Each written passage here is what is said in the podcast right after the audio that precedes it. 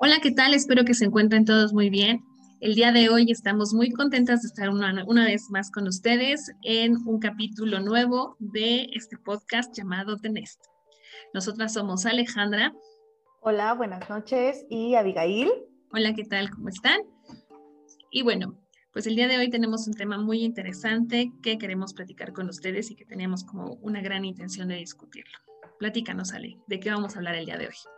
Claro, en este, nuestro segundo episodio, vamos a hablar acerca de la violencia pandémica, eh, del abuso al descubierto y eh, vamos a tomar como punto de referencia el caso de eh, Prepa 5 que seguramente muchos de ustedes estuvieron al tanto de eso porque fue un caso muy sonado, primero por cómo ocurrió y segundo porque nos hizo ver que en esta pandemia la violencia en el núcleo familiar ha aumentado en proporciones verdaderamente terroríficas. Entonces, vamos a iniciar eh, este podcast con un tema que yo creo eh, que nos ha eh, dado un giro como sociedad porque es algo que salió, híjole, de una forma en que nadie se esperaba, ¿no? Porque todos sabemos que existe, pero la forma en que se presentó esto fue impactante. Así es. Yo creo que eh, algo muy importante, o yo quiero señalar dos puntos muy importantes. El primero es que la gente tiene la creencia que entre mayor sea tu nivel académico o tu nivel de estudios, vas a quedar como completamente exento de vivir cualquier tipo de, de violencia. Sin embargo, sí, cada área de, conocimiento tiene sus propias especializaciones, tiene sus áreas y todo lo que involucra cada una de ellas. Sin embargo, se nos ha olvidado, y yo creo que este es un llamado para todas las escuelas y padres de familia, se nos ha olvidado mantenernos eh, informados acerca de todo aquello relacionado con nuestra protección y todo aquello relacionado con lo cívico, ¿no? Antes me acuerdo que veíamos o que tenemos formación cívica y ética, si no me equivoco, hasta secundaria y luego en preparatoria yo llevé ética no sé en los otros modelos educativos, yo estoy en el modelo de la Universidad Autónoma del Estado de México. Entonces, hasta ese punto que si no mal recuerdo tomé ética en tercer semestre, no se volvió a tocar en toda mi trayectoria académica, que vaya, no es muy larga, sin embargo, no se volvió a considerar. Y de hecho yo me di cuenta que brincándote a un nivel académico superior y más en lo que nosotros estudiamos ciencias, como que nos fuimos alejando poco a poco de la sociedad y empezamos a considerar ciertas cosas que nuestra sociedad a veces un tanto medio, ¿cómo decirlo?, tradicionalista ve mal pues acá poco a poco se iban liberando con la excusa de que todo eran procesos biológicos y que las cosas suceden porque nosotros somos organismos y nos conducimos tal cual el ambiente en el que nos rodeamos. Ese es el primero. Y el segundo es, ¿qué es la violencia? Porque nosotros o muchos, muchas personas creemos, yo lo creía en algún momento y estoy segura que al igual que yo muchas otras personas más, creen que violencia es solamente que alguien te agreda físicamente pero yo creo que el día de hoy ya sabemos que la violencia tiene muchos matices, no solamente físicos, sino también emocionales, económicos, eh, psicológicos, sexuales y de muchas otras índoles que, bueno, ahorita no, no recuerdo, pero tal vez tú puedas recordar más. Sí, claro. Eh, un punto que, que, tocaste, el segundo sobre todo, eh, donde mencionas que eh, la violencia no solamente es física, sino también psicológica, híjole, creo que eso nos ha tocado vivirlo a todos o a su gran mayoría, ¿no? Y hasta que eh, no te das cuenta y no despiertas y entiendes que la violencia no solo es física, pues vives en una normalidad engañosa, ¿no? Donde muchas actitudes, muchas formas, en, no solamente cómo te tratan, porque tú también llegas a tratar de forma violenta a otras personas. Y de repente eh, te das cuenta que, qué es la violencia y wow, o sea, a mí me ha pasado que no puedo creer que eh, mantuve algún tipo de relación sentimental o de amistad o, familiar eh, bajo un estado de violencia. Y más aún que estuviera normalizado, ¿no? Eso es, como que algo bastante eh, impactante y como tú mencionas, creo que sí deberíamos tocar primero el punto de qué es violencia. Así es. Pues bueno, yo creo que em, una definición como tal, pues la podemos googlear y encontrarla, ¿no? Básicamente, a ver, vamos a hacerlo en este momento. Pues los primeros eh, resultados con respecto a violencia, primero me pareció violencia en pandemia, wow, es el uso intencional de la fuerza física. Ve, de nuevo se retoma lo de la fuerza física y esta es una definición de la Organización Mundial de la Salud. Y literalmente se escribe como la el uso intencional de la fuerza física, amenazas contra uno mismo, otra persona, un grupo o una comunidad que tiene como consecuencia o es muy probable que tenga como consecuencia un traumatismo, daños psicológicos, problemas de desarrollo o la muerte. Uf, pues sí, o sea, totalmente de acuerdo, ¿no? Aunque eh, en principio eh, menciona que es violencia física, al final, eh, conforme se va desarrollando el concepto, ya aborda de lo que hablamos, ¿no? No solamente la violencia física, sino también la violencia psicológica, ¿no? Y incluso la violencia económica, ¿no? Porque muchas veces Ajá, hemos sabido de casos o hemos vivido muy de cerca casos de, eh, de, donde en una pareja o en una familia o en algún tipo de relación hay violencia económica, ¿no? Donde una persona está casi, casi tan dependiente de esa situación que no puede hacer nada y soporta cualquier tipo de trato, ¿no? Y de maltrato. ¿Sabes qué te voy a proponer en este momento? Creo que tú y yo por el, camino que ya hemos eh, andado durante cierto tiempo, tenemos un poquito más de experiencia con respecto a, a, poder dar ejemplos de lo que son estos tipos de violencia, ¿no? Me gustaría que tú y que yo diéramos ejemplos de cómo es que se ejecuta la violencia económica. ¿Qué puede ser violencia sexual sin que nos toquen o sin que haya una penetración? ¿Qué puede ser violencia psicológica sin que te digan groserías? O qué puede ser violencia física sin que tengas un golpe enorme en tu cuerpo o, que sea algo que te eh, traumatice de una manera importante, ¿no? Creo que eh, en el momento en el que yo pude entender todos los niveles de violencia que había, no me había dado cuenta, como tú bien lo mencionas, de que yo también lo podía ejercer. Y yo dije, ay, ¿a poco eso es violencia? ¿No? Y es algo que yo creo que le puede pasar a muchas personas. Entonces, cuando yo escuché el término violencia económica o violencia emocional, violencia ta, ta, ta, ta, ta, ta, ta, no me quedó claro hasta que vi los ejemplos en una infografía que tenía la psicóloga dentro de su, de su consultorio. Entonces, Ali, ¿qué ejemplo tú me podrías dar de violencia económica? De violencia económica. Mm, yo creo que, eh, híjole, no se me viene ahorita la mente no específico de violencia económica, pero hay un ejemplo de violencia que se me quedó muy grabado porque lo viví y dije, hijo, no, o sea, no sabes, me da tanta, no sé, tantas emociones, coraje, este, frustración. Eh, hubo un tiempo en que trabajaba en Metepec y eh, de donde yo vivo a Metepec, pues es, es, un el camino, un trayecto considerable. Entonces, en algún momento tenía que transbordar eh, autobuses, ¿no? O camiones o micros, como lo conozcan.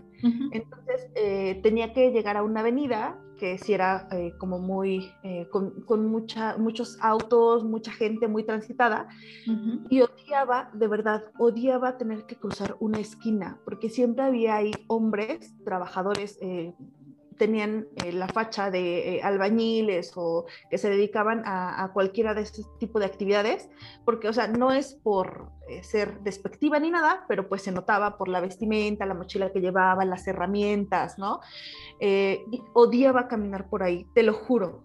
O sea, a pesar de que yo ya era, pues eso tiene un par de años, ponle que tres años, cuatro pues ya, ya no era una niña, ¿no? Pero aún así detestaba caminar por ahí. No sabes el martirio. El estar ahí parada y saber que estaban atrás de mí y que me veían y que escuchaba sus cuchicheos, ¿no? Y el de chiquita, bonita y cosas así. No, bueno, era horrible. Y efectivamente no me decían groserías, pero la forma en que me veían, me hablaban, o sea, ¿por qué? Y yo solamente pedía que pasara mi camión lo más rápido posible y me iba. Hasta que un día, de verdad, me harté, ya no pude más. Y igual, tal vez iba molesta, ¿no? No recuerdo. El punto es que yo ya estaba hasta el queque de esa situación. Y iba caminando y esperé mi, mi transporte y en eso uno de esos me dijo, chiquita, que no sé qué. No, me volteé y así me le paré enfrente y le dije, ¿qué me dijiste? Y se quedó frío el tipo. Y me dijo, no, nada. Le dije, sí, ¿qué me dijiste? No, nada. Le dije, oye, ¿te conozco? No. ¿Y por qué me hablas así? yo no te molesto. Y se quedó frío. No, perdón, señorita. Le dije, perdón, nada. O sea, no me tienes por qué hablar así. Y me volteé, pasó mi transporte y me fui. Y en ese momento también me di cuenta que tenía el poder de hablar, ¿no? Yo sé que esto también puede ser muy riesgoso porque nunca sabes con qué tipo te vas a topar, ¿no? Ni con qué tipa, ni con qué persona. Porque así como tuve, la verdad, la fortuna de que ese tipo se congelara, Pudo haber sido alguna otra persona que le valiera queso y me hubiera contestado y tal vez me hubiera agredido físicamente, ¿no? Pero esa situación me dio el valor de ya no quedarme callada, ¿no? Y como sea, responder y decir, oye, ¿qué te pasa, no? O sea, no está padre lo que estás haciendo, no está chido porque no te gustaría que te lo hicieran, ¿no? Entonces, eso se me quedó súper grabado, te lo juro. Ya no estaba tan chiquita, ya no era una niña, pero se me quedó tan grabado y cada que, que, que me acuerdo de eso, porque quieras o no, en algún momento en tus pláticas con tus amigas, con tus amigos, sale el tema, me acuerdo de eso y primero tengo una emoción eh, referente a, enojo, eh, frustración, pero después recordar lo que pasó después de que me le paré y le dije, ¿qué onda? ¿Qué te pasa? Mm, me da el poder de decir, no tengo por qué permitir nada de eso, ¿no? No, no puedo dejar que, que pase otra vez y no lo voy a hacer. Tienes toda la razón. Y aquí es donde yo también voy a retomar la definición que leí hace un momento y le voy a poner un punto más porque a veces creemos que la violencia solamente es un acto que se hace con la forma o, de forma consciente de eh, causar algún tipo de daño en otra persona. Sin embargo, no es así. A veces somos violentos sin intención de ser violentos, por bromas, por tonterías. Y aquí es donde yo voy a levantar la mano y te voy a recordar cuando estábamos en la facultad y la actitud que yo tenía la manera en la que yo me expresaba a veces de muchas personas, tal vez nunca lo hacía en su cara porque yo era muy cobarde, ¿no?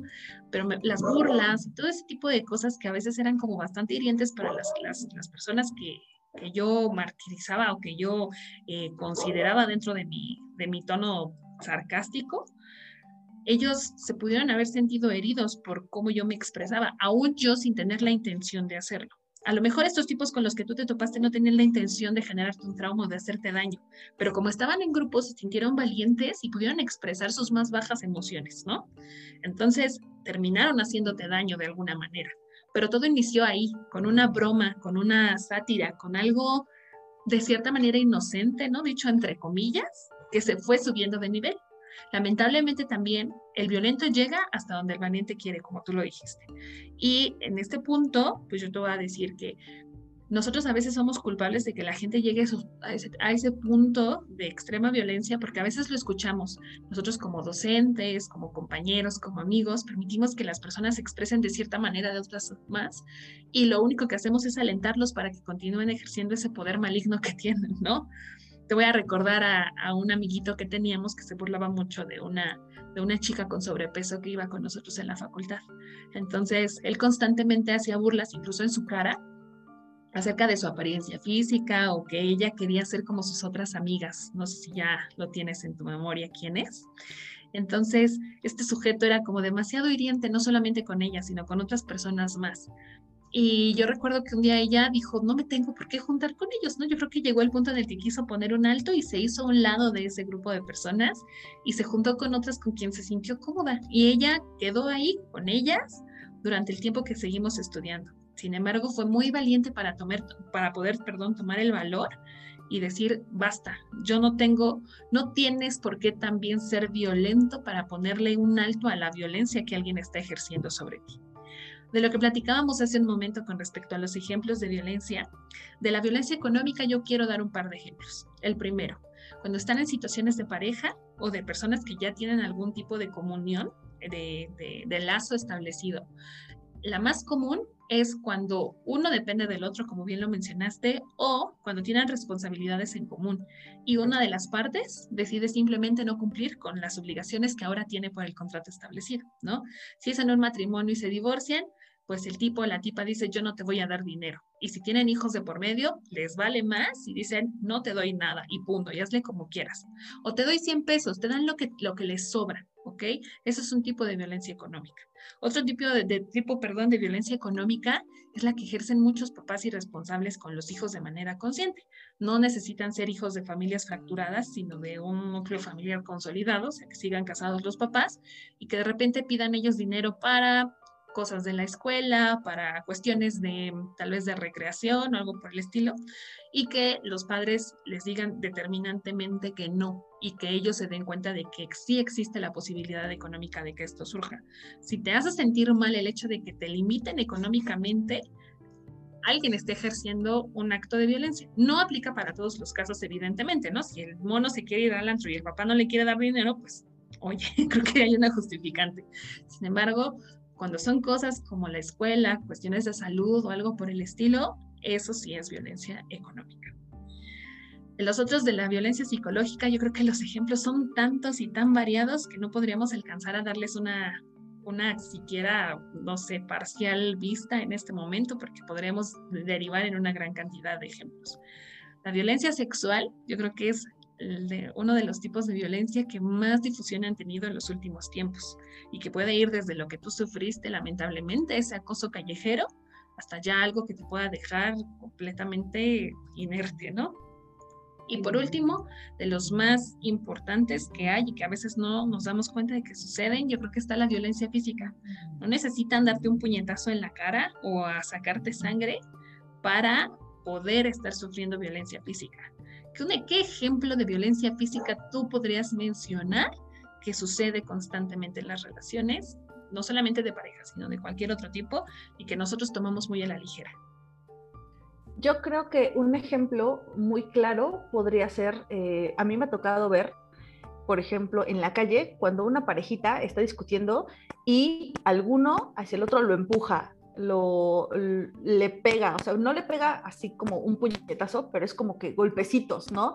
Como que los empujan, se andan empujando ambos, se jalonean, se pellizcan. Eso es violencia física, no es, no es necesario que te den una tranquiza o que te manden al hospital, pero ahí ya hay violencia física y me ha tocado ver de ambas partes, ¿no? No solamente de hombres hacia mujeres, sino también de mujeres hacia hombres, ¿no? Y eh, en relaciones de familiares podría ser, se me ocurre, hermanos, ¿no? Cuando de repente hay alguna diferencia y pues se descontrola la situación y acaban pegándose, ¿no? O empujándose, o jalándose el cabello ese, ese, es un ejemplo de, de, violencia física. Ahora, los extremos, híjole, pues están cañones y creo que esos extremos eh, todos los conocemos tal vez por casos cercanos, pero son los que más venden en las noticias, ¿no? Y de los que, queramos o no, nos enteramos por ese tipo de medios, ¿no? Que fulanita fue encontrada en su casa así o asado y el marido la golpeó y está hospitalizada, ¿no? Entonces, esos ejemplos creo que son muchísimos, muchísimos, ¿no? La, violencia física, al igual que la violencia sexual, como tú mencionas, en los últimos tiempos, eh, no es que, eh, bueno, ahorita en tiempos de pandemia, ahorita vamos a ver algunas cifras, ha aumentado, sí, pero también se ha levantado la voz ¿no? Ya es un tema del que se habla y del que se empieza a denunciar y del que las eh, víctimas ya están comenzando a buscar que el agresor pague por esos hechos cometidos, ¿no? O, que se visualice más, porque realmente esto es lo que te mencionaba, algo que siempre ha estado, pero de lo que muy pocas veces se había hablado. Y ahorita, eh, afortunadamente, ya ha salido a la luz y es algo con lo que eh, la sociedad, si no toda, la mayoría de la sociedad ya se siente cómoda hablando de esto, porque todos lo hemos vivido. De una u otra forma lo hemos vivido y pues es un tema del cual conocemos antes de pasar de lleno a ese punto, nada más quiero hacer hincapié en otro factor bien importante. La violencia no solamente la ejercen tus padres, tus amigos, el mono de la calle que te dijo de cosas, ¿no? O la tipa que te tocó en, en la escuela, porque déjame decirte que mientras yo estudiaba en la secundaria particularmente, me tocó ver una gran cantidad de compañeras manosear a mis compañeros varones a modo de juego, y no para todos era un chiste, solo que es bien, bien machista nuestra sociedad, entonces si una mujer le falta el respeto a un hombre, incluso lo sé de, de, buena fuente, de abogados de mi familia, que si un hombre va y denuncia a una mujer por violencia, los, las personas que les reciben en muchos casos se burlan de ellos, ¿no? Entonces, eh, además de los compañeros y de estas personas que pueden ejercer violencia sobre ti, también si estás en una relación, la familia del otro puede ejercer violencia sobre ti. Y eso es súper común. Sí, y nadie lo difunde. Es nada más como de, te pegó, llámame, ¿no? Es así dicen las instancias gubernamentales. Te pegó, llámame. Te gritó, abusó sexualmente de ti, llámame. Pero ¿qué hay de los otros tipos de violencia? Porque no solamente, estoy de acuerdo, eh, se va a judicializar, no sé si sea ese el término, em, eh, una falta de respeto verbal o emocional. O sea, sí puede empezar un proceso judicial, sí va a haber castigo, pero no necesariamente va a haber cárcel, eso es a lo que me refería, refería perdón. No, no, no puede acabar todo en eso. Hay otras instancias que te apoyan en estos procesos. Probablemente hay personas que siguen encariñadas con su agresor y que van y se sienten agredidas en algún momento, ¿no? A una persona, una persona puede sentirse agredida con un golpe y otra persona puede sentirse agredida con una grosería pero los dos tipos de violencia deben ser atendidos porque ella se siente en desventaja para, con la persona que ejerció este tipo de violencia. Claro. Obviamente las personas que ejercieron estos dos tipos de violencia no van a tener el mismo castigo, solo va a determinar una instancia judicial. Sin embargo, la pena también va a ser determinada por el gobierno y eh, estas instancias pueden determinar qué es el proceso de rehabilitación para la persona que está ejerciendo este daño, ¿no? Nos queda también muy claro que una persona violenta trae detrás un montón de violencia, ¿no? Puede traer violencia por los padres, hermanos, abuelos, tíos, etcétera, ¿no? O por el ambiente en el que se desenvolvió. Entonces, yo creo que es importante hacer hincapié en el hecho de que si tú estás sintiendo violencia por parte de estas personas, también las puedes denunciar y también puedes perseguir el hecho de mantenerte seguro y alejado de estas personas que te hicieron daño.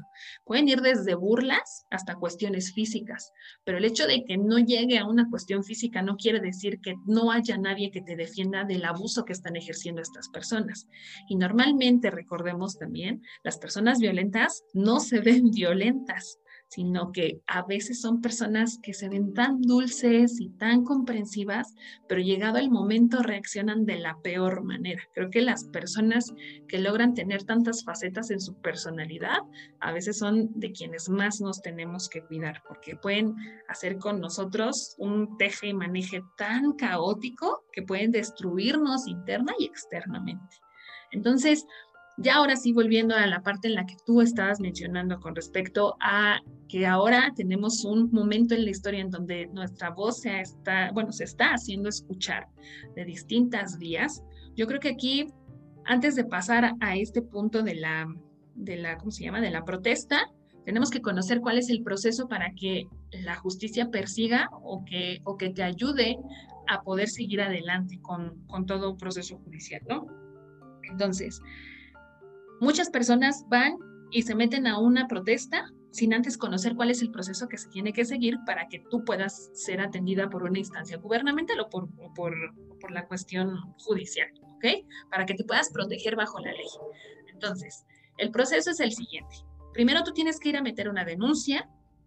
Eh, después de la denuncia sigue un proceso de investigación en donde las instancias van y hacen toda una averiguación con, los, con las personas involucradas y posteriormente a esto ya llega el proceso de judicialización, que ya es cuando se va a, atender tu caso, se va a dictaminar una pena y ta, ta, ta. La violencia es un acto punible. Ajá. Esto quiere decir que no hay una justificación ante lo que suceda. ¿Sí? O sea, yo no puedo llegar y decir, sí, es que le menté la madre, es que le pegué y todo esto porque me sentí de esta manera. Ajá. No puedes decir tú, ay, lo maté porque me hartó, ¿no? Violencia es violencia, es un delito y tiene que ser castigado. Y esto que quede aquí también entendido para todas las personas que nos van a escuchar, porque estamos escuchando y estamos hablando tanto personas violentas como violentados. Entonces, lo único que va a tener una diferencia en los actos de violencia son los agravantes o también los atenuantes. Los agravantes pueden ser, ah, bueno, fuiste violento porque le pegaste, le escupiste y bla, bla, bla. O puede haber atenuantes porque es que yo le pegué porque me estaba defendiendo porque él me pegó primero. Entonces ahí ya habría un atenuante. Estos son ejemplos muy vagos que yo doy porque eh, obviamente esto lo va a determinar una instancia judicial y ya vas a ver de qué manera actuar, ¿ok? ¿Por qué tomo yo esto antes de pasar a lo de las protestas? Porque muchas de las personas, como lo hemos visto, que se encuentran involucradas en las protestas y que han sufrido actos de violencia, normalmente actúan únicamente por ser seguidores de una causa y que a veces por la justificación que les dan estas personas, nosotros vamos y hacemos lo mismo que hacen ellos. El hecho de que estas personas, las personas que se manifiestan, eh, rompan cosas y le hagan daño a otras personas, sin haber sufrido nada y sin haber hecho la primera parte, que es hacer todo este proceso que acabo de mencionar, desde mi perspectiva no tiene una justificación. O sea, si tú no entiendes el por qué lo haces, no tienes por qué hacerle daño a otras personas.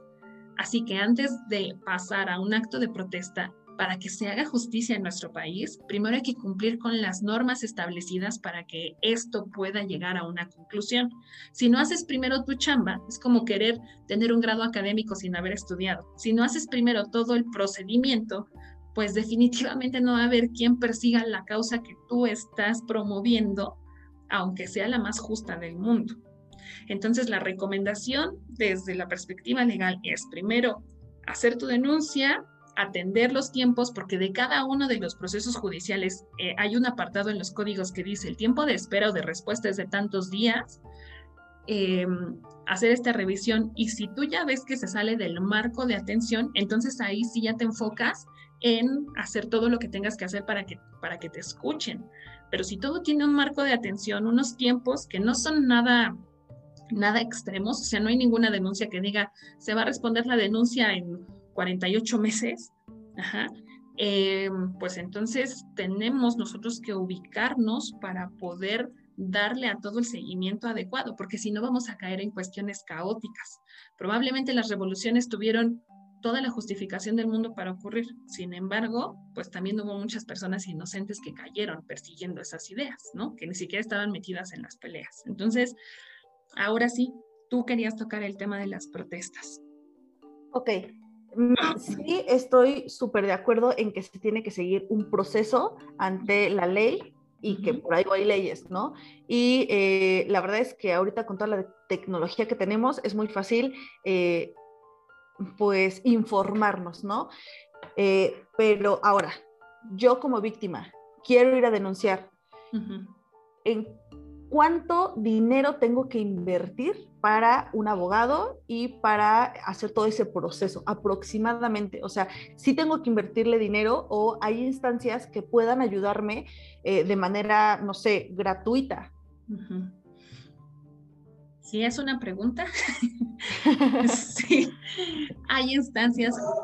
el derecho es algo, o las leyes que hay, tus derechos, tus obligaciones y todo eso, hay instancias donde que te van a representar de manera gratuita. Hay abogados de oficio que te van a ayudar a, apoyarte para que puedas conseguir justicia, ¿no? Para mantenerte a salvo y que puedas vivir de manera plena.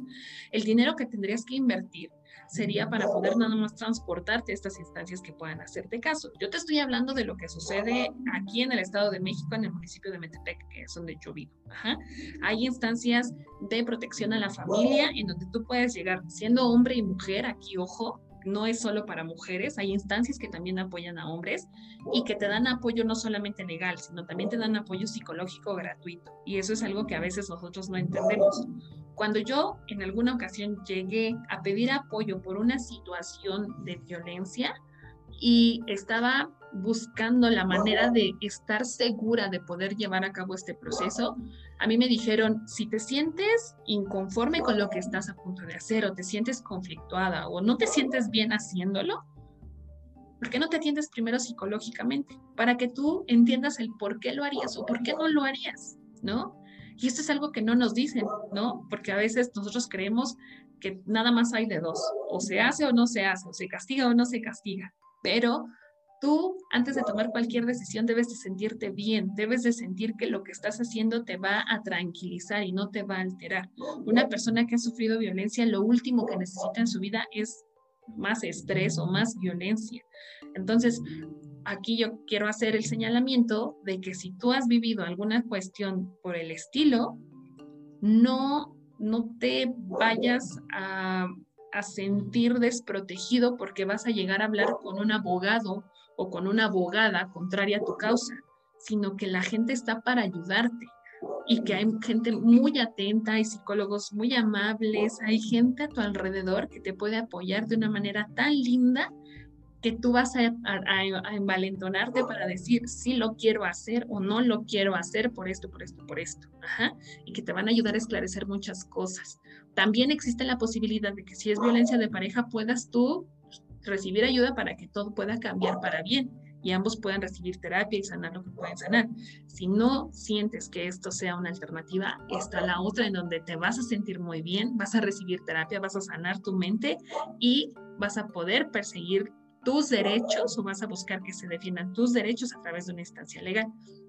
Entonces, desde la perspectiva económica, hay instituciones que te atienden de manera gratuita y también puedes contratar un abogado que te puede cobrar, hay anuncios que he visto desde 500 pesos mensuales, 1000 pesos mensuales para ayudarte a que continúes con tus asuntos legales. Ok, ahora, eh, van viéndonos al punto de las protestas, que era algo que, que estábamos como que a punto de retomar.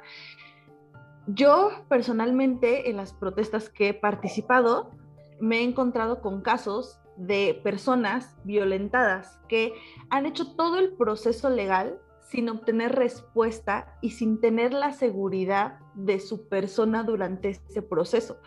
A mí sí me ha tocado ver en las protestas personas que te cuentan su historia y definitivamente la teoría para ellas es muy bonita o para ellos. Hacen todo lo que teóricamente se tiene que hacer, todos los procesos legales, pero al final no pasó nada.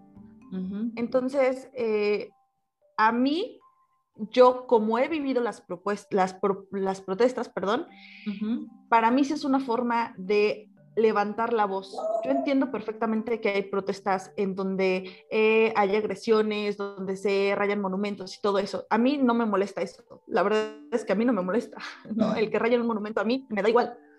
O sea, Tal vez el monumento no. Me da igual, ¿no? O sea, no, no me molesta. ¿no? no pero la gente que eh, pierde negocios, como en otras protestas, no estoy hablando solo de las de violencia, sino las otras protestas en donde ya provocan que otras personas tengan pérdidas económicas importantes, yo creo que ahí sí es ya como, o sea, si ya hiciste todo el proceso legal y todo eso y no te hacen caso y todo, sí, claro que puedes tú buscar justicia eh, alzando la voz, haciendo manifestaciones.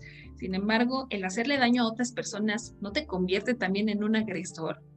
O sea, te sales tú de la línea de, de coherencia que estás buscando también. ¿Me explico? No porque a mí llegó alguien y me cacheteó, yo voy a ir y voy a buscar a otro para cachetearlo. Es seguir con esa misma cadena de violencia. Y lo único que hemos entendido a lo largo de la historia es que sí, la violencia trae más violencia. Y claro que nos ha hecho avanzar en muchos aspectos, pero las manifestaciones, eh, ¿cómo decirlo? Las manifestaciones hechas por personas que tienen la razón son justificadas, pero las manifestaciones en donde ya se meten otros grupos de choque, que más allá de ayudar, hacen que se demerite la causa, Claro, claro. Ahí es en donde sí hago ese paréntesis. Yo estoy totalmente de acuerdo contigo de que, claro, por supuesto, si abusaron de alguien, si desaparecieron a alguien, si una persona que yo amo ya no está o yo misma estoy a punto de no estar porque alguien me está haciendo daño, entonces tengo todo el derecho de alzar la voz para pedir justicia. Sí, por supuesto que es válido. Y eh, lo malo de todo esto es que hay muchos lugares en donde sí, la corrupción y otros tantos vicios legales han llevado a que muchas causas buenas no sean perseguidas. Sin embargo, eh, la gran mayoría de las personas que vivimos en lugares a veces privilegiados o, que vivimos situaciones privilegiadas, nada más nos casamos con una, idea y luego se agregan otras personas que hacen todo un caos y que ya no permite que las causas sean perseguidas de manera justa, de manera, eh, ¿cómo decirlo? se me fue la palabra que tenía en mente, pero de manera objetiva. ¿Ok? Entonces, sí, yo estoy completamente de acuerdo. Existe mucho enojo acumulado. No me quiero imaginar una persona que perdió a alguien hace poco, mucho tiempo y el dolor de no estar con ese ser que tú amas o de vivir tu violencia constante, claro que te va a llenar de frustración, de enojo, de todo eso que tú mencionabas al inicio cuando nos platicaste tu caso. Entonces, y por ejemplo, en un, en un caso donde yo hice todo lo legalmente posible, pero no tengo respuesta, se queda así. O sea, ya no hay más. No. Si no tengo respuesta de nada, de nada, y solamente recibo largas, y ah, sí, se va a hacer investigación, ah, sí, tu proceso está, ah, sí, esto, ya no hay nada más que hacer.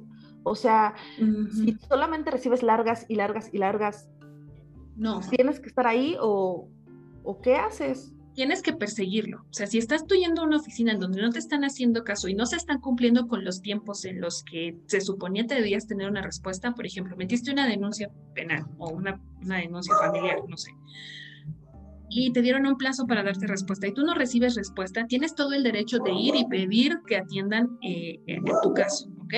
Si tú llegas, obviamente esto lo conduce un abogado, yo no soy abogada, pero es lo poco mucho que he visto con mis familiares. Entonces, Tú puedes incluso llegar a demandar a un juez que no te está haciendo caso, demandar a un secretario, demandar a todas las personas que estén formadas en la idea del proceso para que te puedan hacer caso. Cuando las personas van y meten una denuncia, a veces nosotros creemos que solamente eh, el Ministerio Público es quien va a recibir esta información y ya, hasta ahí quedó tu participación, ¿no? Y luego ya es un asunto entre abogado y, y la persona con quien, con quien tú llevaste el juzgado, ¿no? En donde pusiste tu denuncia. Pero todas las personas que están formadas detrás y que deben de atender tu caso, también pueden recibir un castigo si es que no están cumpliendo con sus funciones. Y es algo a lo que muchos le tenemos miedo, porque decimos, es que vino el mono, ya le metió una denuncia y no me deja en paz, no hace nada la policía. Tú tienes el derecho de hablarle a la policía todas las veces que sean necesarias hasta que tú te sientas en paz. Tienes todo el derecho de ir y denunciar a esa persona que te está faltando el respeto constantemente hasta que te deje en paz. Y si llega el policía y te dice, no, señorita, pues ya ve que no podemos hacer nada, cosas típicas que, que te suelen decir, claro. puedes seguirlo intentando, intentando, intentando, puedes incluso demandar bueno, a un pero eso no te da, eso no te da la seguridad de que tu agresor no vaya a regresar cuando no esté la policía y que te vaya a hacer algo, ¿no? O sea, a, lo que yo voy es que sí, estoy de acuerdo contigo en que se tienen que hacer los procesos, pero creo también que aún hay muchas cosas que tenemos que arreglar en el aspecto legal para proteger a las víctimas verdaderamente porque la teoría todo está muy bonito, ¿no? O sea, sí, haces el trámite, sí, eh, no te atienden, sí, denuncias a que tengas que denunciar, pero realmente cuántos de esos casos se atienden de manera eficiente? O sea, porque también hemos escuchado casos en las noticias de que eh, fulanita fue, eh, fue a demandar, hizo todo el proceso y amaneció muerta porque la policía jamás hizo nada y se cansó de denunciar y denunciar y ¡pum! ya no está, ¿no? Entonces, sí estoy de acuerdo con el proceso de seguir eh, tal cual las leyes, pero creo que aún falta mucho para verdaderamente proteger a las víctimas, ¿no? Porque sí, o sea, yo puedo llamarle a un policía las veces que sean necesarias, ¿no? Pero siendo sinceros, o sea, la verdad, ¿cuántas veces van a venir a mi llamado? ¿Cuántas veces van a venir a mi auxilio? Y qué tan rápido voy a tener respuesta de estar eh, informando que no me están dando la atención necesaria, ¿no? Es, es algo que, hemos visto mucho. Entonces... Lo que pasa es que cuando, por ejemplo, tú metes una denuncia y vuelve a reincidir el sujeto, no sé, metiste una denuncia porque te está acosando, porque te va y te patea en la puerta, ajá, y el mono lo hace, y si tú tienes ya tu documento que ponga eso, entonces él ya está incurriendo en un delito que se está persiguiendo. Entonces ya se lo debe de llevar la policía. Además existen muchos albergues, eso es algo que también no está muy difundido. Hay albergues en donde se da cobijo y se da apoyo a las personas que, que tienen este tipo de problemas. Sí, yo entiendo que a veces las noticias llenan todo y lo y, obviamente sí, claro que hay medios, medios de difusión masiva en donde nos hemos enterado de muchos casos en donde suceden este tipo de cosas. Sin embargo, yo creo que eh, se ha demeritado tanto el trabajo de las instituciones que ya no creemos que nos puedan defender y hemos caído en una incredulidad total de la atención que nos puedan brindar. Pero eso no está en todos los lugares. Totalmente de acuerdo. Creo que eso es algo que, que yo creo que es mi caso, que hemos escuchado tanto, ¿no?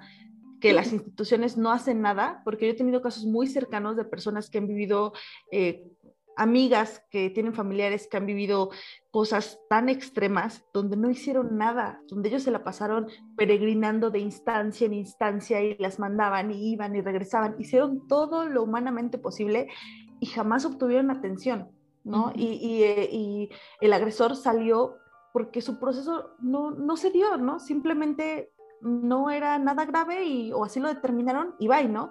Y las mandaban aquí y allá y aquí y allá y jamás se pudo resolver nada, ¿no? Entonces, creo que ese es, e, ese es el caso, el que yo estoy viviendo, ¿no? El que me han tocado casos tan cercanos donde digo, puta, o sea, sí, muy bonita la teoría, pero en, en la práctica, deja mucho que desear, ¿no? Entonces, a mí lo que me gustaría eh, tocar ahorita es yo como víctima entiendo, tengo que seguir un proceso.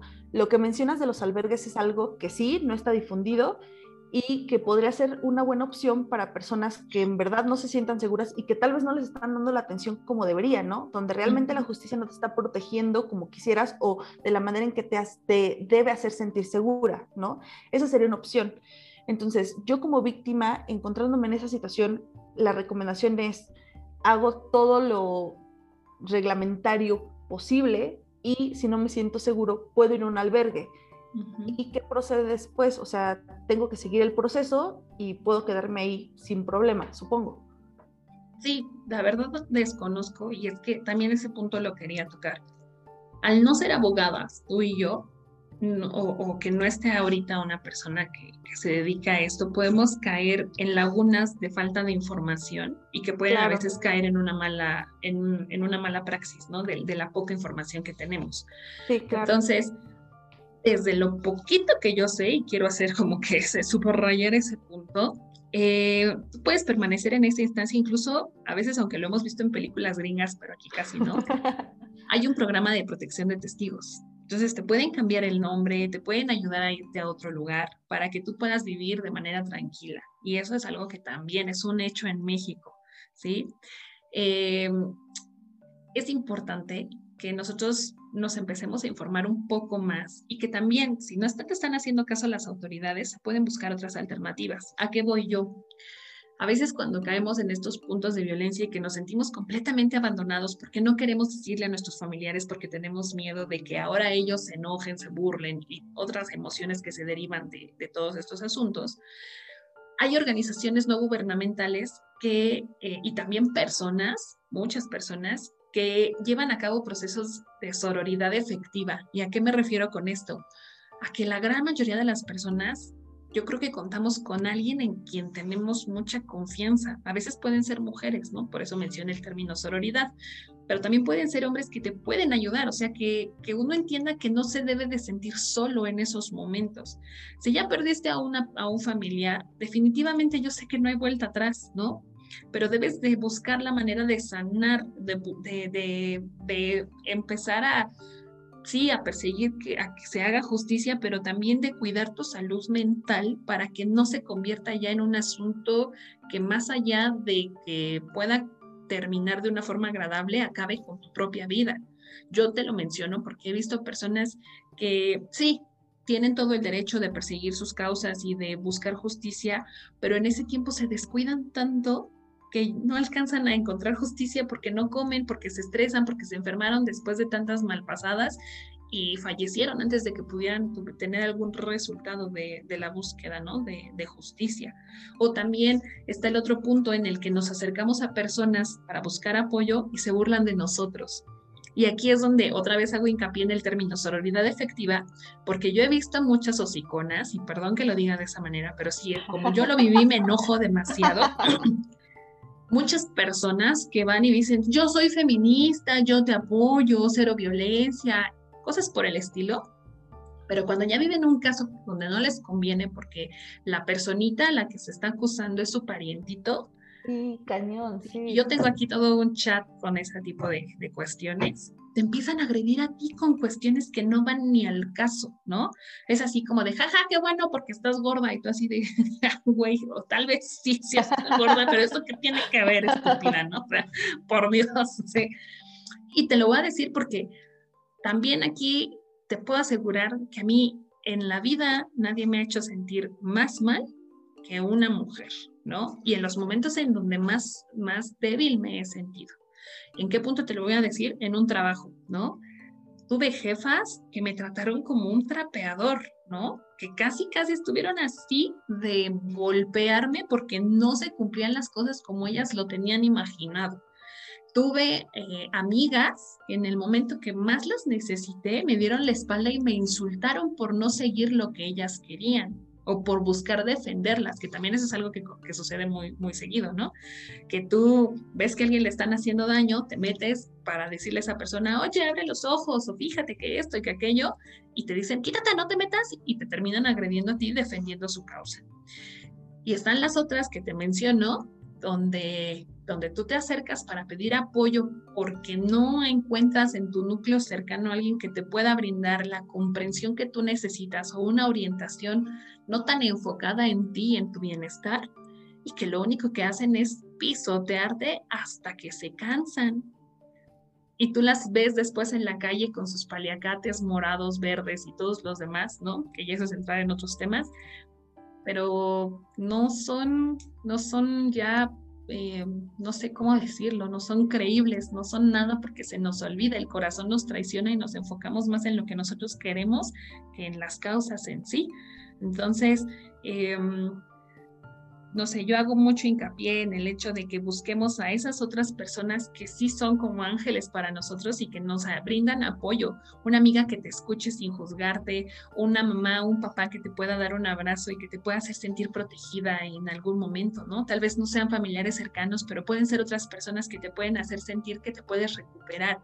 Y lo más importante es que si tú estás viviendo un acto de todo esto, lo primero que pasa cuando tú vives eso es que a veces tu autoestima queda completamente hecha a un lado, ¿no? Dejas de pensar en ti al 100 y eh, te sientes como, como completamente desprotegida. Entonces, hay que buscar nuestra salud mental para no permitir que eso siga incrementando, porque a lo mejor todo empezó con una grosería y nosotros por no tener la fuerza suficiente para defendernos, dejamos que después de la grosería llegara un empujón, después de un empujón un manoteo, después del manoteo una cachetada, después de una cachetada ya fueron patadas, puñetazos y demás, y hasta que acabaron con tu vida. Entonces, además de la educación, pues yo creo que está el cuidado de nuestras emociones y que no importa si eres hombre, mujer o alguna otra derivante, yo creo que debes, debemos y tenemos la responsabilidad, así como de cuidar nuestro cuerpo, también de cuidar nuestra mente para mantenernos fuertes en todas las situaciones que se presenten en nuestra vida. Entonces, con base en lo que tú estabas diciendo, pues yo creo que que estos actos que ahora se están favoreciendo con las manifestaciones y las, y las nuevas eh, células de apoyo entre mujeres que hay y grupos que hay en Facebook, que hay en WhatsApp, que hay entre las vecinas, ¿no? Me, me ha tocado también que mi vecina me diga, es que si en algún momento necesitas algo, avísame, ¿no? Todos estos puntitos yo creo que son cosas que debemos de, de verdad tomarlas y considerarlas si es que en algún momento nos sentimos mal. No solamente está la ley para protegernos, también hay otras personas a nuestro alrededor que nos pueden dar fuerza para seguir adelante en lo que sea que podemos hacer. Creo que eso es algo muy importante, ¿no? El que, como mencionas, nos rodeemos de personas que verdaderamente nos apoyen y sobre todo también trabajar en nosotros, eh, porque muchas veces, eh, sin darnos cuenta, creemos ser eh, sororas y realmente nos falta muchísimo, muchísimo por trabajar. Tú y yo hemos hablado de situaciones personales y particulares donde, puta, nos damos cuenta que nos falta tanto tanto trabajo que eh, creemos que ya estamos como completamente del otro lado, ¿no? Y que somos súper despiertas y súper sororas y ya somos lo máximo y de repente te das cuenta que te falta un buen de, de, construcción, ¿no? Eso es algo muy importante y qué bueno que lo tocaste, el hecho de que sí están las leyes, sí se puede ir por ese lado, se tiene que, que hacer definitivamente para que quede el antecedente, pero no solamente te puedes quedar con eso, ¿no? Sino que están los grupos de apoyo que tú mencionas y que es importante que todas y todos tengamos una red de apoyo, pero una verdadera red de apoyo, ya sea familia, amigos, conocidos, vecinos, ¿no? Porque finalmente cualquiera de estas situaciones, como tú lo mencionas, si los abordas tú solo, te van a comer, te van a acabar, como mencionas a las personas que eh, por perseguir una causa sin una red de apoyo efectiva terminan acabando con ellos mismos, ¿no? Entonces, sí, e, ese es un punto muy importante y qué bueno que lo tocaste porque muchas veces por pena, por vergüenza, por el qué van a decir, se van a burlar, hay muchísimas personas que no hacen nada, que se quedan calladas y que así pasan su vida, ¿no? Y eh, que al final de cuentas eh, sienten tanto la presión social de, híjole, ¿qué van a decir de mí? ¿Qué van a pensar de mí? Que pues, acaban pues viviendo esa situación de violencia toda su vida, toda su vida, o viviendo con el agresor hasta que el agresor se muere o se va o les hace algo y va, ¿no? Eso es algo que, que, también estuvo muy bien que tocaras y que me gustó mucho, ¿no? Porque finalmente estábamos como en la onda de qué podemos hacer legalmente, pero ya llegamos al punto de, ok, hazlo legalmente, pero también ten un grupo de apoyo, ten, de personas que verdaderamente te apoyen, te quieran, te valoren y que tú también quieras y valores, ¿no? Para que sea un apoyo eh, mutuo. Así es. Sí, sí, sí, tienes toda la razón. Yo me siento muy afortunada porque en los momentos más difíciles de mi vida yo había caído y que le sucede a muchas, muchas mujeres, más de los que te puedes imaginar, que se sienten mal consigo mismas o con la situación que están viviendo y empiezan a buscar cariño de otras formas, ¿no? y a buscar parejas, ¿no? y eso a veces te puede exponer incluso más, porque estás en un momento de vulnerabilidad tan grande que ni siquiera te das cuenta con quién te metes, ¿no? O con quién empiezas a conversar o a quién le platicas tu vida. Sí, cañón. Y ahorita yo, sí, claro.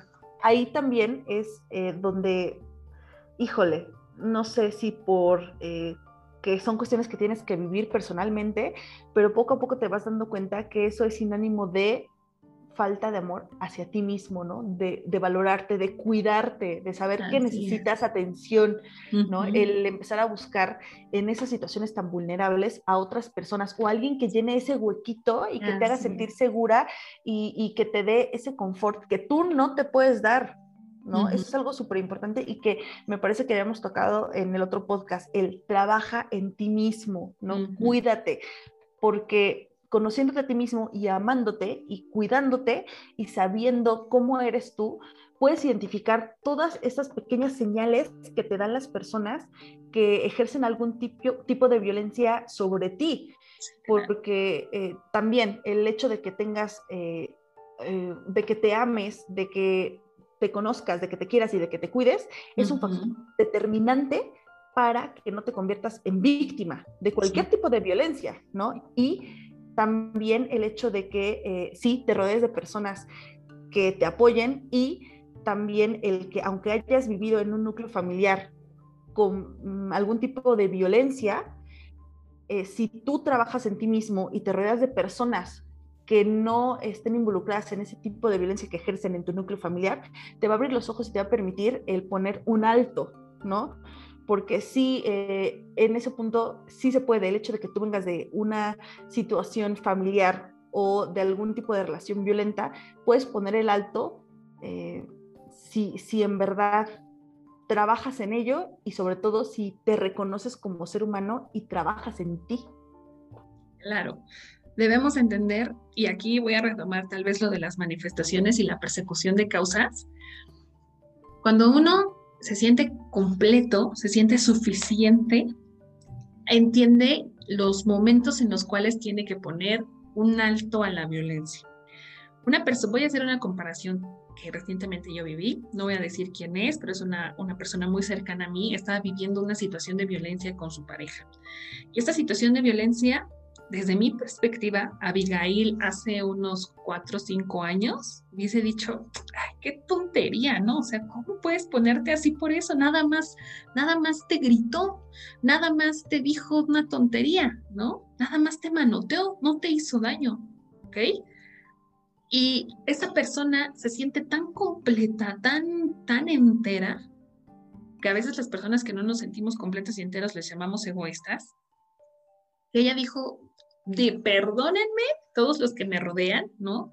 Hablando padres, hermanos, lo que es, quienes estuvieran a su alrededor, dijo, yo no tengo por qué aguantarme nada más porque ustedes se aguantaron. Yo no tengo por qué perseguir un matrimonio ideal solo porque ustedes creyeron que tenían que hacerlo, ¿no? Por cuestiones religiosas, por cuestiones sociales, por cuestiones tan variadas que hay. Y ella tomó la decisión de decir hasta aquí e hizo lo que consideró necesario para tener protección en un momento clave. Ahora, si tú no te sientes completo y de repente ves, ya es otra perspectiva, y de repente ves que le hacen daño a quien tú ames y que incluso puedes amar más que a ti mismo, llámese primo, tío, pariente, cercano, lejano, amigo, lo que sea, te casas con su causa. Y entonces en lugar de defenderte y de cuidarte a ti mismo, vas y, y enfocas perdón, toda tu energía en perseguir una causa que no te compete. He ahí donde yo quiero mencionarlo, porque a veces estas personitas que tienen parientes que son violentos se enteran que estas o que cometen delitos de cualquier tipo, se enteran que estas personas delinquen y se van a defenderlos aún no teniendo la razón. Uy, cañón. Y eso sucede, hemos visto videos, ¿no? Hay muchísimos videos en internet de gente defendiendo a, personas, a delincuentes y pone justificaciones tan tontas como, sí robaba, pero era re buen hijo, ¿no? Me daba lo que robaba, ¿o no? O si era bien peleonero en la calle, pero siempre me defendió porque soy su mamacita, o soy su hermanita, o su hermanito. El punto de, también es súper común en, en, nuestra sociedad, el hecho de que eh, en tu casa lo tienes, pero señalas cuando está en casa de alguien más, ¿no? Es decir, en tu casa hay violencia de este tipo que para ti es normal o está justificada, pero si alguien más lo vive, es como de, no, no te dejes, no hagas eso. ¿Cómo vas a permitir que te abra así, ¿no? O, que te diga esto, que te trate así, pero en tu núcleo familiar eh, está, ¿no? Y más allá de eso, lo ocultas, ¿no? Porque eh, por fuera tú muestras una personalidad de no, ¿cómo es posible? Eso no tiene que ser, pero ya en tu núcleo familiar es una situación de híjole, ¿no? Es que está justificado por esto, o es que, ay, no sé qué hacer, ¿no? Eso también es algo súper común y lo ves en relaciones cercanas de amistad o de conocidos o de compañeros de trabajo, ¿no? Donde dices, ¿qué onda? ¿No? O sea, oye, pero ¿qué no es? ¿Es algo que pasa o que has vivido? No, pero es diferente porque esto y esto y esto, ¿no? Y dices, no, o sea. No, es lo mismo. Es lo mismo, ¿no? Pero también ahí yo creo que es algo que, que queramos o no, arrastramos socialmente, ¿no? En, en, en la ciudad en la que vivimos, como que nos han enseñado tanto que eh, la familia es la familia que entre personas eh, cercanas familiares, primos, tíos, abuelos, tías, eh, hijas, eh, eh, hermanos, todos, ciertas cosas o ciertos tipos de violencia están justificados o se tienen o se deben de perdonar porque son familia, ¿no? Y eso es algo con lo que muchos hemos lidiado o tenemos que lidiar o esperemos que no tengamos que lidiar pero es algo que tenemos que cambiar, es un chip que tenemos que cambiar cañón y que cuesta mucho, ¿no? El decir, híjole, si es mi familia y pues lo perdono, o sea, no está justificado, ¿no? Y es algo eh, con lo que tenemos que trabajar muchísimo como sociedad y también personalmente, porque es algo que traemos arraigadísimo, ¿no? El, es, es, tu hermano, es tu hermana, es tu tío, es tu abuelo, es X, ¿no? Eh, pues son familia, ¿no? Es algo con lo que también nos casamos, al igual que lo que mencionabas, ¿no? Eh, la familia ideal, ¿no? Que es una, una idea que traemos de antañísimo, ¿no? El hecho de que sea eh, eh, la mamá, el papá y los hijos, ¿no? Y que en cierta forma se justifique el que uno de los dos cometa algún tipo de violencia psicológica, física, económica contra el otro, porque pues este, hay que luchar por el matrimonio, ¿no? Hay que luchar por la familia. Y es algo con lo que yo creo que ahorita nuestra generación eh, está em, modificando ese chip, ¿no? Que estamos cambiando y que puede traernos, eh, eh, si no, mm, algún tipo de, de desencuentro con nuestra familia, sí nos puede poner en el, en el centro del huracán y ser señalados como la oveja negra, ¿no? El de, ay, tú, ejemplo, tú ya no vas a la iglesia, ¿no? O es que tú no piensas igual que nosotros, ¿no? En cuanto a la familia. Pero es algo que sin duda tiene que suceder, ¿no? Y el hecho de que si tú estás pasando por ese proceso en el que dices, híjole, me estoy dando cuenta que hay situaciones en el ambiente que me rodea que no eh, que para mí no se justifican como me lo dicen, pues no está solo, ¿no? Porque creo que eh, en esta generación y las generaciones eh, más recientes ya nos damos cuenta de eso, ¿no? Y estamos intentando hacer un cambio, trabajando primero en nosotros mismos, porque identificas ya ciertas acciones que no son correctas, pero aún no todas, ¿no? Si hay cosas como que todavía te llegan a, hacer ruido y dices, ay, o sea, sí, como que sí, no está bien, pero le, le encuentras alguna justificación todavía, ¿no? Sí, exactamente. Como bien lo has estado mencionando, creo que también es un proceso evolutivo, ¿no? Por ahí llegué a ver alguna imagencilla o alguna cosa que decía, tus abuelas te dieron el derecho al voto, ¿no? Su lucha te dio el derecho al voto nuestras madres, la tuya y la mía, nos dieron el, divorcio como una manera de podernos librar de todas estas situaciones de pareja que durante muchos, mucho tiempo se fueron como que haciendo cotidianas, ¿no? Yo creo que todos tenemos en nuestra historia familiar, por más que amemos a nuestros abuelos y abuelas o, o además parientes, aún los matrimonios más bellos vivieron alguna situación de violencia de algún estilo, ¿no? Y el hecho de que ahora nuestras madres bueno, en el caso de la mía sí, se envalentonaran y dijeran hasta aquí, o sea, a mí no me importan la, institución del matrimonio, ni la institución religiosa, ni nada por el estilo, porque yo no me siento bien. Y el hecho de que ahorita nosotras ya somos madres y que somos, somos eh, de cierta manera cabezas de familia, podamos también otorgarles un regalo tan grande como el que nuestras antecesoras nos dieron creo que es algo maravilloso. A nosotros, en esa imagen decía que nosotros íbamos a darles el, aborto legal. El aborto ya es legal en algunos lugares, o en la mayoría de los lugares bajo ciertas circunstancias, pero ahora el poder alzar la voz y el tener pleno conocimiento o darles ese pleno conocimiento a nuestras hijas o a nuestros hijos con respecto a lo que tienen derecho a apelar que no se haga con ellos, creo que es una herramienta tan, tan fuerte que les va a permitir llegar más lejos de lo que nosotros mismos hemos llegado. Te lo pongo así porque yo creo que, al menos yo, Abigail, yo no me sentía con la capacidad de poder pagar una renta, de poder, no sé, darme algún gusto o alguna otra cosa. Y el hecho de que me hayan dado esa capacidad o ese entendimiento de que yo puedo hacer muchísimas cosas, me ha abierto las puertas de, algo que nunca pensé o y que estoy segura que ni mi abuela ni mi madre a lo mejor hicieron y ahora el que ellos tengan más información, yo creo que es, es maravilloso que tengan una orientación correcta también para que puedan explotar todas esas herramientas y esas bases que tienen a su alcance. Entonces, ahorita yo creo que nuestro papel como mujeres en la sociedad total es compartir esta información no solamente con nuestros descendientes, sino también con las personas que tenemos a nuestro lado. Yo no sabía, por ejemplo, acerca de estos procesos judiciales, entonces me tuve que acercar a alguien que sí sabía para poderme informar. Qué padre que ahora yo se lo pueda contar a mi hija o a mi hermana o a una amiga o a las personas que ahora nos están escuchando. Qué padre que ahora tú lo puedas compartir también con las personas que tienes cerca. Qué padre que le puedas decir a un hombre o a una mujer, oye, cuida tu mente, cuida tu cuida tu esencia, así como cuidas otras cosas, porque de ello depende tu estabilidad total. Em, y hay que seguir peleando. Ahora, en pleno siglo XXI, seguimos batallando con el hecho de la falta de información, porque hay sesgos bien importantes. Ahora tenemos toda la información delante de nosotros, pero la que se vomita o la que nos bombardea los ojos diariamente no está relacionada con la defensa total de nuestros derechos, ni tampoco con el orientarnos con nuestras obligaciones, porque también eso es algo que se nos ha olvidado tomar en cuenta, que no nos han platicado bien cuáles son nuestras obligaciones y establecemos contratos o vínculos con otras personas sin entender lo que eso significa de manera plena.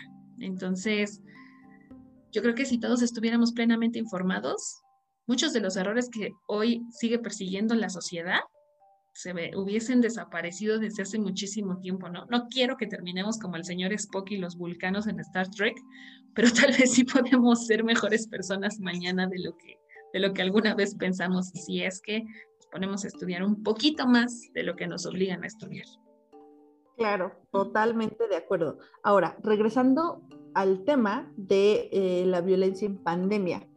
Eh, yo me puse a investigar un poquito en las cifras y eh, por ejemplo, eh, respecto a las llamadas que se hicieron al 911 en el 2019, que eran referente a violencia familiar, eh, se registraron alrededor de 155.178, pero en el 2020, de enero a marzo, se registraron 170.214.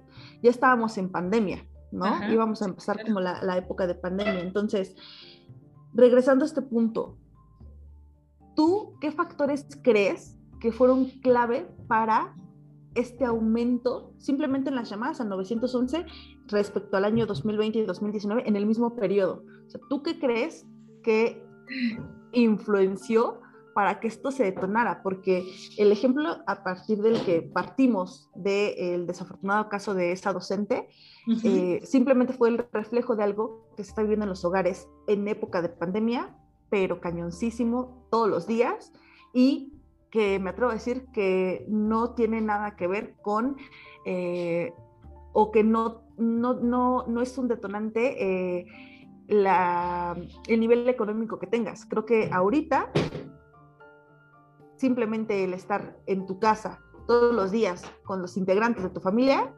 genera muchas situaciones que pueden detonar un episodio violento que tal vez ni te llegaste a imaginar que podía ocurrir dentro de tu núcleo familiar. Exactamente. Yo creo que esos dos factores, yo tengo en mente dos factores muy importantes. El primero es la convivencia obligada, ¿no? Probablemente ya tenías ahí algún asuntillo, ¿no? Que perseguías con estas personas que ejercían violencia sobre ti. Y el hecho de tener que estar todo el tiempo compartiendo el mismo espacio, creo que fue la gota que derramó el vaso para que todos los problemas que ya teníamos las personas terminaran acabando en cuestiones violentas.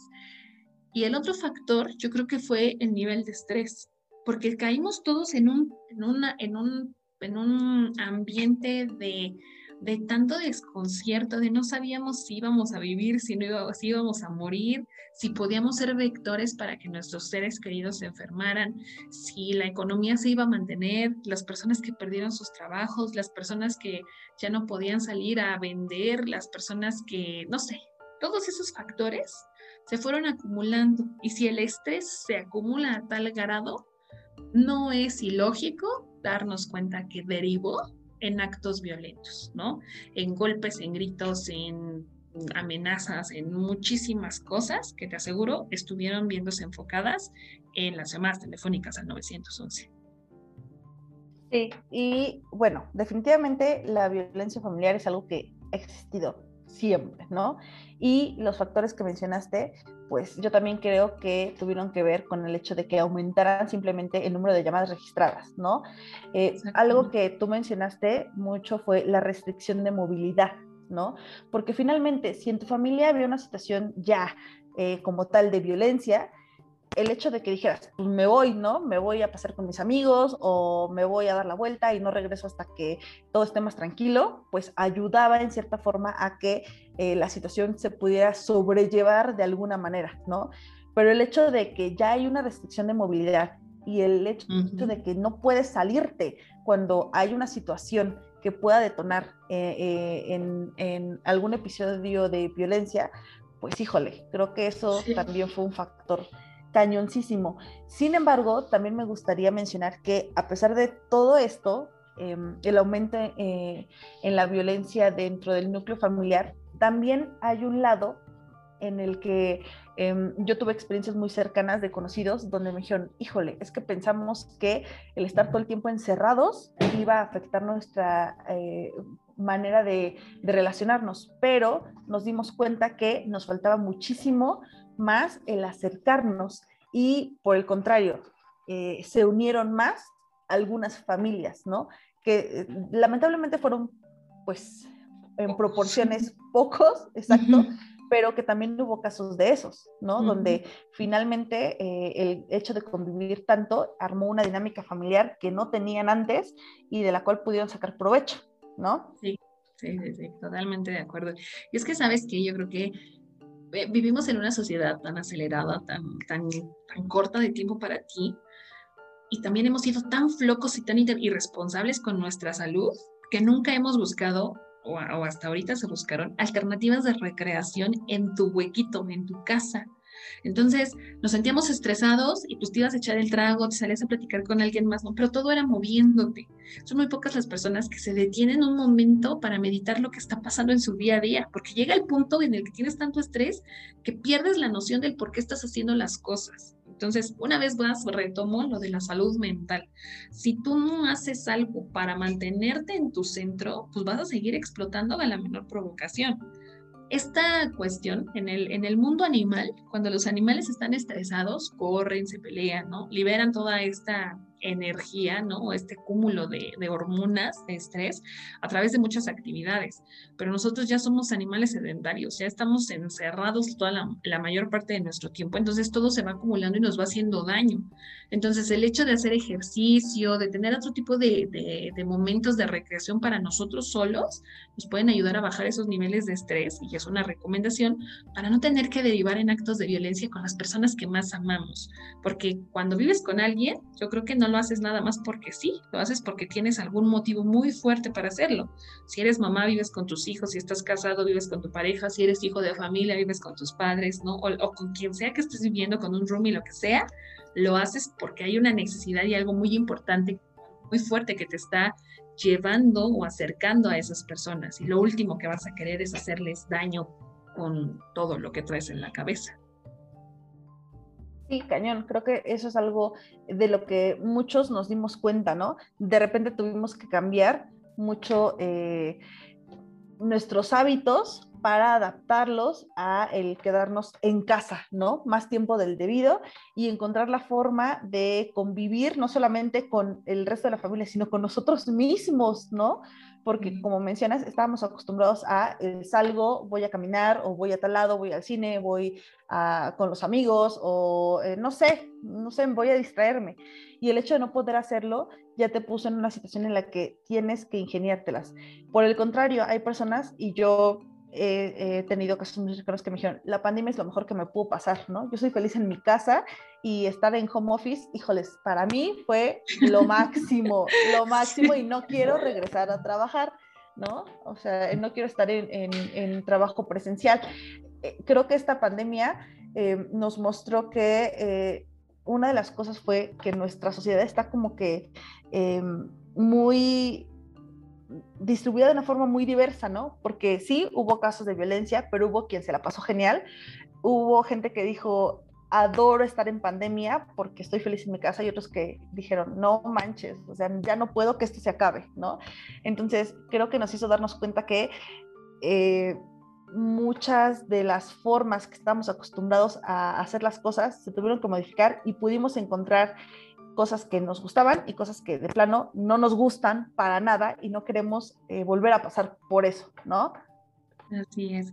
Yo como mamá, desde la perspectiva materna, la verdad me cayó de pelos esta pandemia porque yo había perdido muchas oportunidades de convivir con mi hija en la cuestión académica. Entonces, pues ya estaba cayendo en el hecho de no es que el maestro no le hace caso, ¿no? Pero híjole, qué complicado es estar tú con, con tu hijo, sentarte, ayudarle en las cuestiones que necesita, ver su progreso. O sea, fueron ventajas como muy, muy, muy grandes el poder tener la oportunidad de convivir más con ella, de conocerla un poquito más y nuestra relación se ha hecho más cercana, ¿no? Algo que se había perdido por mis cuestiones laborales. Entonces, ahora sí me pongo la estrellita en la frente porque he visto muchas cosas muy buenas del de, encierro con, con ella.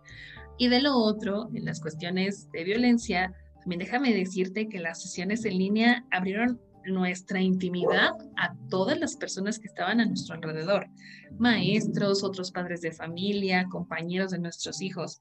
Yo he visto a través de las cámaras, me incluyo dentro de esa lista, en donde tenía arranques de desesperación y lo único que yo buscaba era desquitarme con mi hija de que ella tal vez no estaba poniendo atención o alguna cosa por el estilo.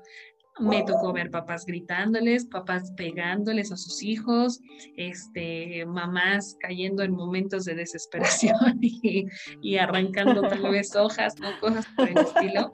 Y eh, pues ahorita yo creo que es como un foquito rojo, ¿no? De que nos estamos dando cuenta, otra vez se abren nuevos canales de información o nuevos canales de difusión de información, donde nos estamos percatando de lo que sucede en las casas, que es lo que sucedió con, con la maestra de, de la universidad. Sí, y muchas veces eh, todas estas situaciones sin que nos demos cuenta, ¿no? O sea, sí, la tecnología nos ha ayudado mucho, pero también sin darnos cuenta nos exhibe y nos expone de la forma en que tú lo mencionas, ¿no? Donde eh, te das cuenta que, eh, bueno, tú como maestro te das cuenta de que hay alumnos que tienen una dinámica familiar súper distinta, súper pesada, otros muy amable, y todo esto te enteras sin quererlo. Y creo que te enteras em, eh, de una forma en que no te lo esperas y si estuviéramos en clases presenciales no lo sabríamos, ¿no? Sin querer eh, vas conociendo más a los alumnos, vas conociendo más su dinámica familiar, te van conociendo más a ti y eso también es una herramienta muy importante, ¿no? Dentro de las aulas y también para eh, darnos cuenta de y ser, em, ser conscientes de que muchas veces lo que vemos en una dinámica normal fuera de pandemia no es realmente lo que está pasando dentro de los hogares de cada uno, ¿no? Así es. Los prejuicios nos han invadido desde tiempos inmemorables y la ventana que abrimos a nuestra intimidad nos hizo proyectar todo lo que por mucho tiempo vivimos y que lamentablemente no habíamos entendido, ¿no? Que nuestra negligencia nos había hecho hacer a un lado, porque sí es negligencia con nosotros mismos el no protegernos. Entonces, em, yo creo que aquí las personas que presenciaron este, este hito, porque fue eso un hito, fue un punto en la historia bien importante en la vida de, todos los espectadores en ese momento, los alumnos de, aquella maestra, les eh, abrió un panorama muy, muy grande. O sea, la parte buena es que se abrió el panorama para que ellos entendieran que hay cosas muy feas que ocurren a personas que no nos imaginamos que les puedan suceder y que están bien cerquita de nosotros y que nadie esté exento de poder sufrir algo así. La parte mala, y que me atrevo a decir, es que pues, incluso la difusión de información de esta profesora tal vez pudo haber sido como un, un, dedo que señalaba lo que ella vivía y que no quería que ella que, la gente se enterara. Y es que cuando uno vive violencia y alguien se mete sin tener el tacto suficiente para poderte apoyar, más allá de hacerte un bien, terminan lastimándote. Y ahí yo también voy a retomar algo de mi historia, en donde en algún momento se intentaran acercar a mí mis familiares para apoyarme a salir adelante de, de, una cuestión así tan violenta. Y más allá de eso, yo estaba tan cegada que yo me enojaba con ellos y me sentía atacada y me sentía agredida y más allá de quererles seguir contando lo que me pasaba, me, me aislé. Y entonces decía que todo estaba bien, que todo era color de rosa, que todo era perfecto, pero ya el nivel de violencia, eso también es bien importante y no lo hemos mencionado. El nivel de, de violencia por lo general no disminuye, siempre incrementa. Entonces, si uno no pone altos, después vamos a seguir viviendo eventos cada vez más impactantes, más impactantes, hasta que lleguemos al punto en el que abramos los ojos o ya no haya vuelta atrás para poder resarcir los años que se, hicieron en algún punto.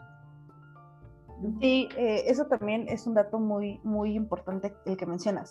Eh, desafortunadamente, eh, esta situación con la profesora se grabó y estuvo rondando el video por todos lados. A mí me tocó eh, ver eh, publicaciones donde pedían que ya no se difundiera, ¿no? O sea, que sí, que sí estaba el proceso de denuncia, que sí se le estaba dando apoyo a la profesora, pero se pedían que ya no se difundiera. Muchas veces nosotros, por querer hacer un bien, como lo mencionas, eh, no, no tomamos las acciones debidas y más allá de eh, ayudar a la víctima, le estamos exponiendo y estamos eh, propiciando que, eh, primero, que se genere en, ella, en esa, en esa víctima, la inseguridad. ¿no? El hecho de, sentirse exhibida, expuesta, ¿no? Y segundo, pues la pones al descubierto y no proteges su privacidad y no le das seguridad tanto física como psicológica, ¿no?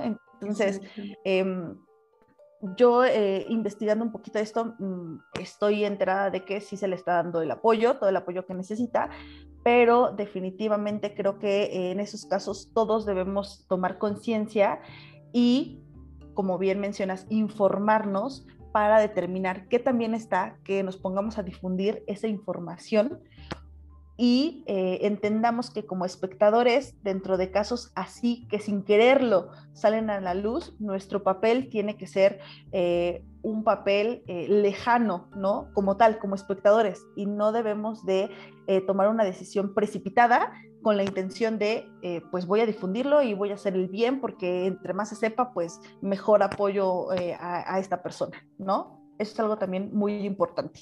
Así es, es otra vez caer en lo que mencionábamos en el podcast pasado, el ser empáticos unos con otros y el ser, el sentirnos justicieros, porque todo mundo, eh, yo creo que el término justicia está relacionado con el término juez, todos nos sentimos jueces, todos nos sentimos todo, todo conocimiento, ¿no? Nos sentimos los más sabios del mundo porque lo vemos desde una perspectiva diferente, sin embargo el estar en un papel de víctima es tan difícil, tan delicado, tan sensible que nos parece increíble la cantidad de cosas que una víctima puede soportar, ¿no? Pero detrás de esa, ese, ese aguante que tiene cada una de las víctimas, que tenemos cada una de las víctimas, porque yo creo que en México no hay una sola persona que no haya vivido algún tipo de violencia.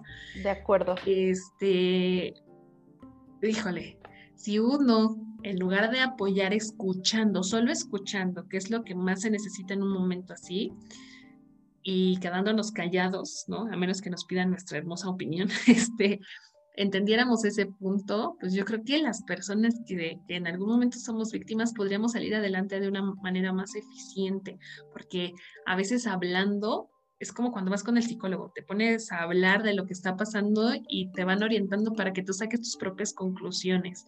Entonces, si tú no tomas la decisión de denunciar, si tú no tomas la decisión o no, no, has, no has entendido que te encuentras en una situación de violencia, de nada sirve que tengas al mejor y más caro abogado del mundo o que tengas los miles y cientos de dólares para poder defender tu causa o que tengas a toda la policía de tu lado y a los jueces. Si tú no lo has entendido, de nada van a servir todas estas herramientas para que se pueda tener justicia. Si esta profesora no se sentía cómoda con que le hubiesen apoyado de esa manera o que difundieran su información, más allá, o desde la otra perspectiva, más allá de haberle hecho un bien, se le hizo un grave daño al exhibirla de la manera en la que se hizo, ¿no? O al compartir esta información. Y también yo creo que hay que tomar conciencia de otras cosas. Qué padre que se apoyó, qué padre que se estén haciendo grupos de apoyo y que se tenga ahí la posibilidad de que ella echara mano de todas las, las personas que estaban a su alrededor, hasta la institución que la cobija, que es la universidad pero también hay otras cosas que no medimos, ¿no? Te aseguro que muchos de estas personas que, que fueron a pegar pancartitas y todo eso de apoyo para la profesora, también han de estar en grupos ecologistas y cosas por el estilo, ¿no? Y yo ahí sí hago, hago un paréntesis que tal vez no tiene mucho que ver con el tema, pero sí digo, por favor, si hacemos este tipo de manifestaciones de apoyo, también hay que aprender y enseñarnos a ser limpios con lo que hacemos, porque todo siempre después de una manifestación de cualquier índole, se queda un tiradero en todos lados. Y eso más allá de hacernos un bien a la comunidad, pues también contribuye a que se vaya deteriorando lo poco bueno que tenemos. Entonces, yo que vivo muy cerca de, donde, de donde ella trabajaba, pues he pasado y he visto todo un tiradero de, de cartulinas moradas, de que ya se están desgarrando por el tiempo, las lluvias y bla, bla, bla, y los que lo hicieron no toman la responsabilidad de, de irlo a limpiar. Entonces, sí les pido por favor que si me llegan a escuchar, que, que tomemos conciencia de Recojamos nuestras pancartas después de usarlas. Sí. Ok, ahora, yo creo que eh, ya es momento de dar nuestras conclusiones respecto al tema de violencia en pandemia. ¿Qué conclusiones sacas de todo esto que hemos hablado? Punto número uno si tú tienes un poquito más de información que el de al lado y te está pidiendo apoyo, por favor difúndela, ¿no? Eso es algo bien importante. Punto número dos. Toda, toda interacción con las instituciones tiene tiempos de atención, ¿no? Hay que aprender y hay que dejarnos guiar por la gente que sabe para poder hacer las cosas en tiempo y forma y entender que tenemos derecho a recibir apoyo de quien tengamos a la mano para recibirlo. El otro punto es que eh, tenemos que también ver que estamos en un momento histórico en donde ahora tenemos la posibilidad de eh, ponerle un freno a todos estos hechos violentos que están sucediendo, porque hay muchísima información y muchísimos grupos de apoyo que nos van a permitir cambiar la manera tradicional de vivir en México, ¿no? Hay un otro dicho también bien famoso mexicano que decía, toléralo o tolérala porque es tu cruz, ¿no? O ya te casaste para toda la vida. No, no es cierto vas a estar tú con una persona el tiempo que tú quieras estar y te sientas feliz y cómodo. Y que si tú te sientes agredido de alguna manera, eso no te da derecho de agredir a la otra persona. La violencia no está justificada desde ninguna perspectiva, ¿ok?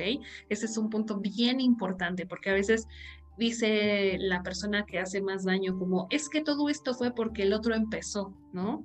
O las peleas callejeras, es que yo le pegué al conductor que me chocó porque me chocó. Pero pues no, eso no es una justificación. Todo se puede hablar, todo se puede, em, se puede negociar para llegar a un punto. Y está bien, está bien decir me quiero divorciar, está bien quiero terminar con ese noviazgo que ha llevado 10 años, está bien quiero ir a denunciar a fulana, a sutano, a perengano que me han hecho daño de alguna manera. Yo creo que esas serían mis conclusiones el día de hoy. Ok, muy bien. Eh, mis conclusiones. Número uno, no esperes a ser víctima para informarte. Tenemos tantas herramientas, tanta tecnología que simplemente googleas, o sea, hagan este ejercicio, googleen violencia familiar en tiempos de COVID. Les va a aparecer el segundo link donde viene un eh, documento de gobierno y en ese documento aparecen los tipos de violencia que hay, que ha habido registrados o que puede, de los que puede ser víctima en estos tiempos de pandemia y la instancia gubernamental, estatal y a nivel federal que puede apoyarte. Entonces, ese es un punto eh, que de verdad quiero que tomen en cuenta. No esperes a ser víctima para informarte. Punto número dos, mantente en una red de apoyo y rodéate de personas sororas, ¿sale? Ese es otro punto muy importante, porque muchas veces eh, sabemos que estamos en una situación de violencia, pero no nos atrevemos, aunque tengamos la información, no nos atrevemos a eh, hacer todo el proceso que se tiene que hacer para salir de ese tipo de relación violenta, llámese familiar, eh, de noviazgo, de pareja, laboral, de cualquier tipo, y el tener una red de apoyo eficiente siempre nos va a ayudar.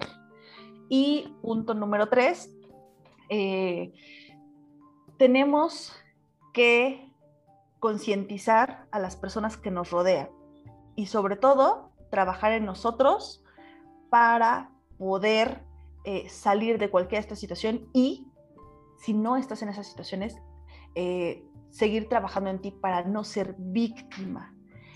Y la última eh, que yo les daría, y no menos importante, es sigue todos los procesos legales siempre para que haya un antecedente. ¿Sale? claro. Eh, muchas veces estamos decepcionados de las instituciones, es mi caso, la verdad yo no, no confío mucho en las instituciones, pero también debo de reconocer que no me he informado eh, muy bien acerca de esos procesos, tengo que reconocerlo, entonces creo que también tenemos que poner de nuestra parte para informarnos y hacer todos los procesos conforme a la ley, ¿sale? Siempre es importante que haya un antecedente si es que eh, somos víctimas y queremos hacer algo, ¿no? Eh, esas serían mis conclusiones. Pues qué tema tan extenso, qué tema tan delicado, qué tema tan, tan escaso de información tangible para todos. Claro, eh, Me dio muchísimo gusto que hayamos tocado este tema el día de hoy y que lo hayamos hecho desde la parte personal hasta la parte externa de todos los hechos violentos que vivimos. Vivimos en el estado más violento de nuestra república, vivimos en un país, uno de los países más violentos a nivel mundial y em, yo creo que aquí se empieza todo. Difundiendo información, así compartiendo todo esto que, nosotros lo poquititito que conocemos para que después se vayan incrementando cada vez más y más y más las fuentes y se haga todo toda esta difusión de manera eficiente, que es lo más importante, ¿no? Porque tenemos textos, como bien lo mencionaste, tenemos instituciones tan llenas de leyes, de normas, de códigos para el buen funcionamiento de nuestra sociedad, pero que se han quedado ahí, ¿no? Ahí arrinconadas sin tener la atención necesaria para que la gente pueda hacer uso de ellas. Entonces, no me queda nada más que darte las gracias por el tiempo que, el día de hoy otra vez pudimos compartir. Te agradezco también de manera muy particular todo el apoyo que tú me has brindado cuando yo más lo he necesitado. Eres parte de mi red de efectiva de atención y de apoyo para, para todas las situaciones que tú sabes que he vivido y me siento muy contenta de que tú te encuentres presente ahora en, en, mi vida, en la manera en la, que, en la que hemos estado conviviendo.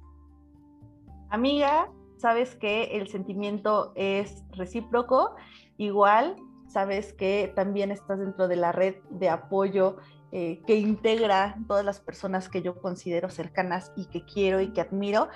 Y también me dio muchísimo gusto que pudiéramos hacer este podcast y este tema en particular, que la verdad es que este podcast, a pesar de que ya se alargó bastante, está aún eh, muy corto en relación a todo lo que podríamos abordar, ¿no? Sin embargo, como bien mencionas, así se inicia esto, ¿no? Eh, dando una embarradita de información y esperemos que muchos de ustedes que nos escuchan Em, al escucharnos, al contar todo esto, puedan retomar un poco para sí mismos y para las personas que los rodean, porque muchas veces normalizamos tanto algunas situaciones que eh, no las consideramos violencia, ¿no? Y consideramos que todo está bien. Entonces, date un tiempo para reflexionar acerca de la situación que estás viviendo y que te incomoda. Siempre que algo te incomoda, tienes que prestarle atención porque si te incomodes por algo, ¿no? Entonces...